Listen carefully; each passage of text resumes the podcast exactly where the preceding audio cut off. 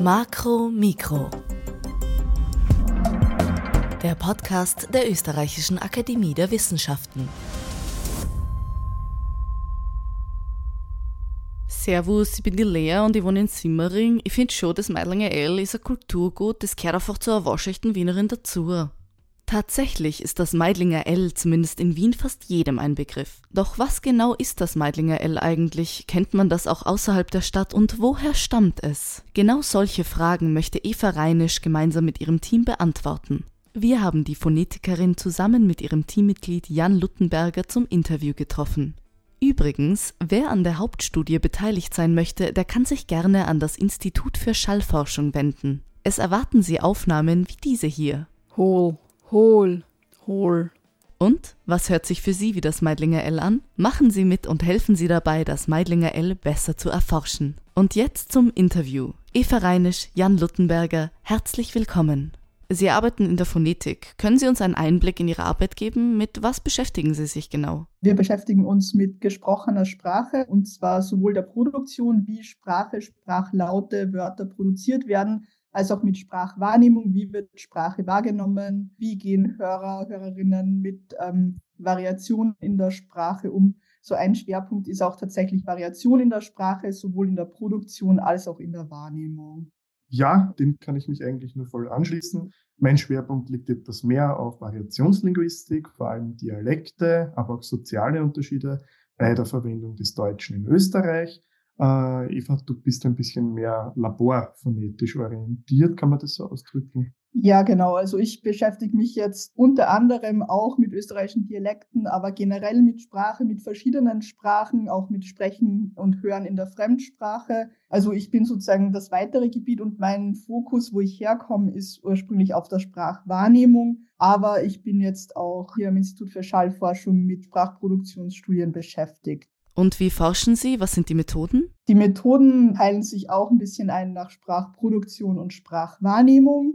Also in der Sprachwahrnehmung machen wir Hörexperimente. Das heißt, wir spielen Leuten Wörter oder Sätze oder Lautsequenzen vor und stellen dann bestimmte Fragen. Zum Beispiel hören Sie diesen Laut oder jenen. Also hören Sie zum Beispiel Sein oder Schein. Und Leute drücken dann auf Knöpfe, um ihre Antwort zu geben. Oder auch ähm, wir messen Augbewegungen zu Bildern, sogenanntes Eye-Tracking. Und in der Sprachproduktion nehmen wir eine Vielzahl von Sprecherinnen, Sprechern auf, zum Beispiel aus verschiedenen Dialektregionen und analysieren dann das akustische Signal, als auch seit neuesten beschäftigen wir uns mit artikulatorischen Aufnahmen. Das heißt, wir haben ein Ultraschallgerät, da wird die Sonde unter das Kinn gelegt. Das ist im Prinzip das gleiche Gerät, was der Arzt auch hat. Und damit können wir die Zungenbewegungen direkt tracken, um zu sehen, wie liegt die Zunge genau im Mundraum während des Sprechens. Und damit hat sich Jan auch auseinandergesetzt. Kommen wir zum Thema. Sie arbeiten ja gemeinsam an dem Projekt Das Meidlinger L in den Köpfen der Wienerinnen, eine Wahrnehmungsstudie zur Begriffserklärung anhand der Beurteilung akustischer Stimuli. Das ist ein sehr wissenschaftlicher Titel. Können Sie uns den ein bisschen einfacher erklären? Ja, genau. Also wir gehen grundsätzlich interessieren wir uns für das Meidlinger L, weil das ein Begriff ist, der immer wieder auch in den Medien verwendet wird und so als typisch wienerisch bezeichnet wird, kommt auch in diversen Fernsehserien vor und Studien belegen tatsächlich, dass wenn Leute als Wiener, Wienerinnen akzeptiert werden sollten, dann müssen sie das Meidlinger L produzieren. Die Frage ist, was ist das jetzt genau? Da gibt es ein paar Studien, die jedoch äh, sich nicht ganz einig sind. Und was wir jetzt wissen wollen, ist gar nicht so sehr, wie das Meidlinger L von Wienerinnen tatsächlich produziert wird. Wir interessieren uns dafür, wenn wir jetzt einen L-Laut oder ein Wort, das ein L enthält, jemanden, der oder die in Wien lebt, vorspielen, sagen die dann, das ist ein Meidlinger L oder nicht. Und wir haben Aufnahmen gemacht von einer jungen weiblichen Sprecherin, die produziert eine Wortliste mit verschiedenen Varianten des Ls. Da kann der Jan später Beispiele geben, der kann das nämlich alles auch aussprechen. Genau, und wir sind momentan gerade in einer Pilotstudienphase, wo wir eine sehr lange Wortliste präsentieren mit wenigen Hörern und Hörerinnen. Also wirklich aussagekräftig wird dann erst die Hauptstudie sein, ähm, die wir mit einer großen Anzahl von Versuchspersonen durchführen wollen, aber dann mit einem reduzierten Wortsatz, weil es wahrscheinlicher ist, dass Leute ein kurzes Experiment mal schnell machen, als wenn sie wie momentan in der Pilotstudie eine halbe Stunde vor dem Computer sitzen müssen. Was unter anderem uns schon gesagt wurde, dass es sehr langweilig sei. Das Projekt wurde von der MA7 von der Stadt Wien gefördert, zusammen mit der ÖRW. Und unser Projektteam besteht insgesamt aus vier Personen. Das bin ich, das ist Jan, dann noch ein Postdoctoral Researcher aus der Phonetikgruppe an der ÖRW, äh, Yajan Huang, und noch ein studentischer Mitarbeiter, Stefan Ceva. Oder wie spricht man denn aus? Ceva und Ceva ist beides in Ordnung für ihn, habe ich noch nicht gefragt. Okay. Und auch noch Stefan Seva. Jan Luttenberger, können Sie die L-Varianten etwas genauer erläutern? Wir konzentrieren uns auf drei Varianten. Jetzt so grundsätzlich gibt es im Deutschen einen einzigen L-Laut, also wird weder in der Schrift unterschieden, aber auch sozusagen für das Gehörte wird das Wort, egal welche L-Variante verwendet wird, immer noch als dasselbe Wort erkannt. Allerdings gibt es jetzt in der Praxis äh, Unterschiede bei den Aussprachen. Grundsätzlich wird für das Deutsche ein L angenommen, das mit der Zunge kurz über den Zähnen am Zahndamm artikuliert wird. Das L wenn wir ein Wort wie hohl zum Beispiel haben, würde das dann wie hohl klingen. Dieses L wird manchmal auch helles L genannt. Die phonetische Fachbezeichnung ist alveolarer Laterallaut. Demgegenüber steht ein L mit zurückgebogener Zungenspitze, das sogenannte Retroflexe Ö. Dann würde das Wort wie hohl klingen. Den dritten Laut, das ist der sogenannte velarisierte Lateral. Das O der funktioniert grundsätzlich wie der erste Laut, das helle L, allerdings zusätzlich zur Zungenspitze vorne am Zahndamm wird der Zungenrücken angehoben. Das klingt dann ungefähr wie O und in einem Wort wie hohl würde es dann wie hohl klingen. Wir haben das jetzt so gemacht, dass wir unserer Sprecherin immer gesagt haben, äh, mach jeweils dasselbe Wort mit jeder Variante. Also so wie ich es vorgemacht habe, haben wir dann einmal hohl, einmal hohl und einmal whole. Und dann wollen wir schauen, ob dieser Unterschied erkannt wird, erstens, und zweitens, ob dieser Unterschied einer der Antwortmöglichkeiten zugeordnet wird. Also aus der Literatur sind diese drei Varianten des alveolare L sowieso. Die beiden anderen sind als Varianten in Wien beschrieben. Allerdings der Konflikt aus der Literatur ist der, dass die Verbindung Meidlinger L ist nicht dieser Laut, ähm, der wird selten gemacht. Gibt Autorinnen und Autoren, die das dem Retroflex zuordnen und andere dem velarisierten. Oft aber nicht explizit. Das ist das eine Problem. Und das andere Problem ist, dass oft empirische Studien dafür fehlen. Also meist ist es nur in Übersichtsartikeln irgendwo in einem Nebensatz, so dass nach derzeitigem Forschungsstand das eigentlich nicht klar ist, ob es da eine 1 zu 1 Beziehung gibt. Denkbar wäre auch, dass die Abweichung vom hellen L, egal ob retroflex oder velarisiert, beides als Meidlinger L erkannt oder empfunden wird, einfach weil es nicht die Standardvariante ist. Wieso ist das Meidlinger L nicht das Wiener L oder das Simmeringer L? Wieso genau der zwölfte Bezirk? Auch das ist ein bisschen eine offene Frage. Was wir wissen ist, dass die Variante O auf jeden Fall assoziiert wird mit dem Wiener Dialekt und der Wiener Dialekt ist assoziiert, ich sage mal, mit der Arbeiterschicht, mit der Arbeiterklasse. Und da kommt es dazu, dass die Wiener Bezirke, zumindest in den Köpfen, ein wenig eine soziale Gliederung haben. Bezirke wie Meidling oder Favoriten werden eher als Arbeiterbezirke unter Anführungszeichen äh, bezeichnet, im Gegensatz zum Beispiel zu Hietzing oder Döbling. Es gibt einen gefühlten äh, Unterschied in der sozialen Zusammensetzung zwischen äh, Bezirken wie Meidling oder Favoriten auf der einen Seite und Döbling und Hitzing auf der anderen Seite. Dann ist natürlich die Frage, warum nicht Favoriten L? Da ist die Vermutung in Meidling, in der Ortsbezeichnung Meidling kommt ein L vor. Das heißt, man hat hier die Möglichkeit, ein wie auch immer geartetes L zu formulieren, zum Beispiel als Meidling. Meidling wäre auch denkbar. Mir käme es zumindest komisch vor, ist aber nur mein persönliches Empfinden.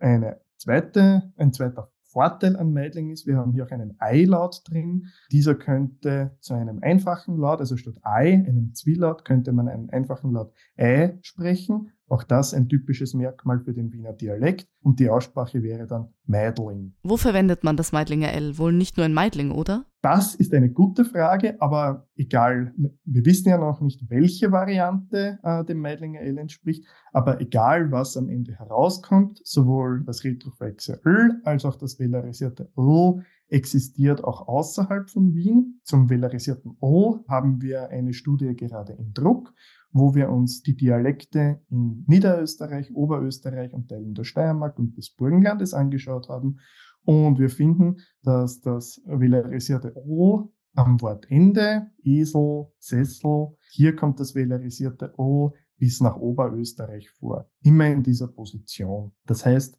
das Meidlinger L, wenn dies das Meidlinger L ist, oder sagen wir so, das velarisierte L ist also nicht auf Wien beschränkt, obwohl es oft als wienerisch empfunden wird, sondern ist auch in Niederösterreich, Teilen von Oberösterreichs, äh, der Steiermark weniger durchaus verbreitet allerdings meistens eingeschränkt. Umgekehrt, das retroflexe Ö ist typisch für steirische Dialekte. Hier haben wir einen Gegensatz zum Beispiel zwischen, wenn wir das Wort wild hernehmen, äh, haben wir typisch steirisch das L erhalten, also wild, im Unterschied zum niederösterreichischen oder wienerischen wüd, wo das L ganz fehlt und stattdessen hier das dialektale Ü steht, im Gegensatz zur Standardaussprache mit I. In Bezug auf die Positionen gibt es noch einige Detailfragen, aber übersichtsmäßig kann gesagt werden, egal welche Variante mit dem Meidlinger L assoziiert wird, sie ist nicht auf Wien beschränkt. Und wie ist das Meidlinger L entstanden? Woher stammt es? Auch das ist eine offene Frage. Leider gibt es zu vielen dieser Fragen keine eindeutige Antwort. Der Retroflexilateral, das Öl, das ist in den steirischen Dialekten schon sehr lange belegt. Da ist es eher so, dass das im Rückgang begriffen ist, zugunsten der niederösterreichisch-wienerischen Variante, also aus dem Wild wird immer häufiger das Wüd sozusagen. Umgekehrt bei der Velarisierung ist eine häufig vorgebrachte Hypothese, dass es entlehnt ist aus slawischen Sprachen. Das Tschechische wird sehr häufig genannt. Allerdings ist hier hinzuzufügen, dass es im Tschechischen an und für sich keinen Unterschied zwischen einem helleren und einem dunkleren, also zwischen einem J und einem O gibt, die sonst in slawischen Sprachen häufig vorkommt. Das heißt sozusagen das Tschechische, das sehr häufig genannt worden ist, ist eigentlich jetzt rein vom phonologischen her ein schlechter Kandidat, um daraus das O zu entlehnen. Allerdings kommt das O zum Beispiel im Slowakischen wiederum vor. Die Hypothese geht dann insofern weiter. Bekannt ist, dass in Wien seit dem 19. Jahrhundert es immer einen beträchtlichen Anteil an slawischsprachiger Bevölkerung gegeben hat. Das heißt, es hat Sprachkontakt zwischen dem Deutschen und seinen Dialekten, Varietäten und zwischen slawischen Sprachen, Tschechisch, Slowakisch und so weiter, seinen Varietäten gegeben. Das heißt, es ist möglich, dass etwa Muttersprachler slawischer Sprachen sich für einen L-Laut entschieden haben, zum Beispiel das O, und häufiger verwendet haben. Und daher stammt wahrscheinlich die Assoziation. Es ist jetzt aber sprachgeschichtlich schwer nachvollziehbar, ob es da ein davor und danach gab. Hier wäre rein von der Faktenlage, soweit wir sie kennen, jede Richtung möglich. Natürlich ist es auch möglich, dass das velarisierte O in Wien auch ohne Einfluss anderer Sprachen immer häufiger geworden ist und ein Unterschied zwischen L am Wortanfang und L am Wortende generell sozusagen unterschiedlich, wie es in der englischen Received Pronunciation, ein Wort hier ist little, wo nach der Standardaussprache das L vorne hell das L hinten jedoch dunkel zu sprechen ist, so wie wir es in den Dialektdaten noch sehen, dass das auch in den österreichischen Dialekten in Niederösterreich und Oberösterreich, dass es das gibt. Es wäre denkbar, dass in Wien irgendwann eine Entwicklung eingesetzt hat, wo diese zwei Positionen aneinander angeglichen worden sind, zugunsten des velarisierten O. Dazu müsste man mehr historische Daten analysieren. Soweit sind wir leider noch nicht. Wird das Meidlinger L irgendwann aussterben? Besonders in Wien hat man ja das Gefühl, dass immer weniger Dialekt gesprochen wird, vor allem von der jüngeren Generation. Das ist jetzt nur eine Hypothese und Vermutung, soweit ich es aus der Feldforschung und meinen Analysen kenne. In den ländlichen Dialekten in Niederösterreich, Oberösterreich und so weiter braucht man sich um das O meiner Meinung nach keine Sorgen zu machen. Hier kommt es auch bei jungen Leuten. Die Daten sind aus dem Projekt Deutsch in Österreich. Hier hatten wir jeweils jüngere und ältere Gewährspersonen. Hier war es eher so, dass die Jüngeren zu mehr Velarisierung, mehr O eigen. Also hier braucht man sich keine Sorgen zu machen. In Wien ist es allgemein so, dass jüngere Personen eher zu standardnaher Aussprache neigen Und da der Dialekt ein geringes Prestige genießt, dass hier die Tendenz dazu ist, dialektale Varianten zu vermeiden. Hier könnte es eher so sein, dass junge Personen versuchen, das O zu vermeiden. Hier spielen aber auch Faktoren eine Rolle. Auch zum Beispiel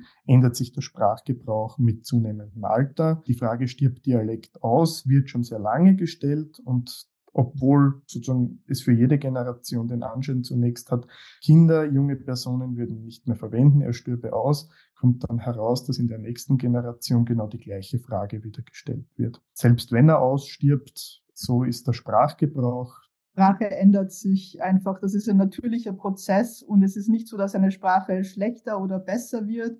Sie ändert sich, gibt etwas aus, kann man auch nicht sagen. Es ist einfach ein ständiger Wandel, wie sich auch die Mode ändert, was wir anhaben oder welche Autos wir fahren. Ähm, so ist, ändert sich auch die Sprache mit der Zeit. Aber dass jetzt etwas komplett ausstirbt oder ja besser oder schlechter wird, das kann man so eigentlich nicht sagen. Sie befinden sich ja gerade noch in der Pilotstudienphase. Wie sieht Ihr Zeitplan für das gesamte Projekt aus? Das Projekt läuft noch bis Ende September. Offiziell, idealerweise, sollte die Hauptstudie so ab April laufen. Also wir sind jetzt, wie gesagt, beim Erheben der Daten für die Pilotstudie, bis die ausgewertet ist und dann die Hauptstudie äh, erstellt. Ja, Mitte, Mitte April schätze ich mal. Dann wird es einige Zeit laufen, weil wir viele Daten erheben wollen. Es dauert in der Wissenschaft leider immer alles etwas länger, als man es gerne hätte. Das wissen wir auch schon aus Erfahrung. Aber Ziel wäre, und wir arbeiten hart daran, dass äh, die Hauptstudie dann im April online geht, sozusagen. Und meine letzte Frage, haben Sie einen Lieblingsdialekt? Nein.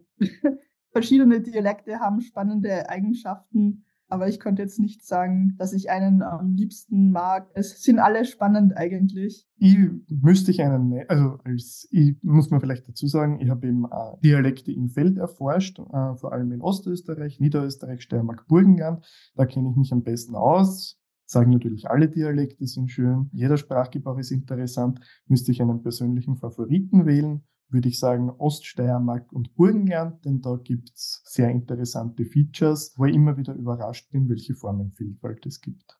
Eva Reinisch, Jan Luttenberger, vielen Dank, dass Sie sich heute Zeit genommen haben und ich wünsche Ihnen viel Erfolg bei der Studie. Das war Makro Mikro, der Podcast der Österreichischen Akademie der Wissenschaften. Heute mit Eva Reinisch und Jan Luttenberger. Wenn Ihnen dieses Thema gefallen hat, würden wir uns freuen, wenn Sie dem Podcast ein Like geben oder uns auch gerne weiterempfehlen. Mein Name ist Lea Zauner. Bis zum nächsten Mal.